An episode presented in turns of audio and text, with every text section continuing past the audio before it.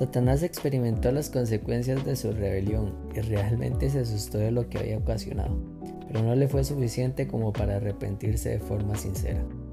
Todos hemos vivido en carne propia las consecuencias de nuestras decisiones y otros se han visto afectados también por ellas, así como nosotros por culpa de otros hemos tenido que pasar momentos difíciles. Pero lo más triste de todo es que pareciera que no aprendemos la lección, seguimos tomando las mismas decisiones y por lo tanto obteniendo los mismos resultados, dolor, soledad, tristeza, estrés, etc. Es como si viviéramos en una inconsciencia colectiva. Y no es porque no haya solución, porque sí la hay. Y no se preocupe si usted ahorita no la sabe. Acá se lo cuento.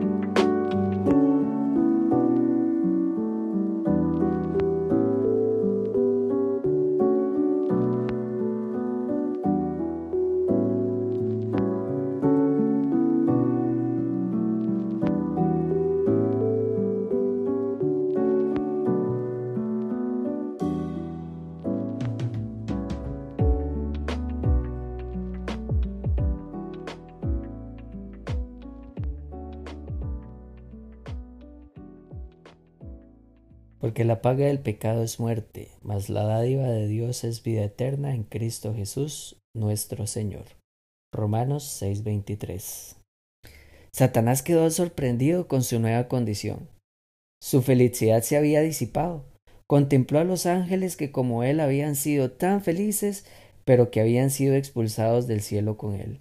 Ahora todo parecía haber cambiado. Los rostros que habían reflejado la imagen de su hacedor manifestaban ahora melancolía y desesperación.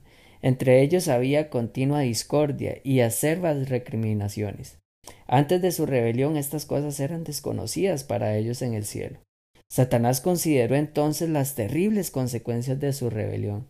Se estremeció y tuvo muchísimo miedo de enfrentar el futuro y vislumbrar el fin de todas estas cosas. Satanás tembló al contemplar su obra. Meditaba solas en el pasado, el presente y sus planes para el futuro. Su poderosa contextura temblaba como si fuera sacudida por una tempestad. Entonces pasó un ángel del cielo. Lo llamó y le suplicó que le consiguiera una entrevista con Cristo. Y ésta le fue concedida. Entonces le dijo al Hijo de Dios que se había arrepentido de su rebelión y deseaba obtener nuevamente el favor de Dios. Deseaba ocupar el lugar que Dios le había designado previamente y permanecer bajo su sabia dirección. Cristo lloró ante la desgracia de Satanás, pero le dijo, comunicándole la decisión de Dios, que nunca más sería recibido en el cielo. Las semillas de la rebelión todavía estaban dentro de él. Cuando Satanás se convenció plenamente de que no había ninguna posibilidad de recuperar el favor de Dios por decisión propia, manifestó su maldad con odio acrecentado y ardiente vehemencia. Como no pudo lograr que lo admitieran en el cielo, montó guardia en la entrada misma, para mofarse de los ángeles y buscar contienda con ellos cuando entraban y salían. ¡Qué madurez más grande!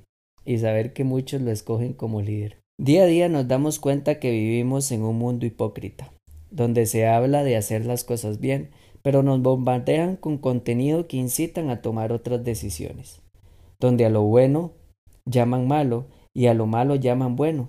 Y lo peor de todo es que pareciera que solo odiamos el pecado cuando nos afecta, pero cuando podemos sacar provecho de él, no lo odiamos tanto. En las noticias vemos los altos índices de violencia y hablan a la conciencia para detener estas acciones.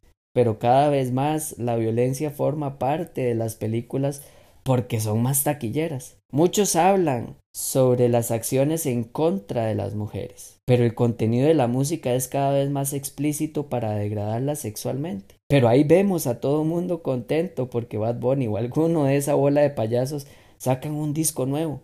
Incluso hasta premiamos y aplaudimos sus logros. Y peor aún, Muchos hablan de un mejor mundo, pero sin Dios. Veamos lo que propone, por ejemplo, este señor Francisco, el del Vaticano. Él dice que en nosotros está la fuerza para cambiar, y esto es una mera idea humanista. Pero ¿acaso la historia no nos ha enseñado nada? El ser humano lejos de Dios es miserable, y esto no es especulación.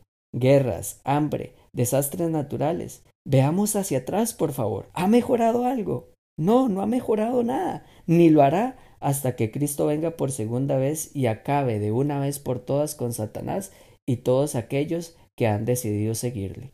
No podemos pretender ver cambios en nuestras vidas si nos seguimos alejando de Dios, si seguimos escuchando lo mismo, viendo lo mismo, incluso hasta comiendo lo mismo.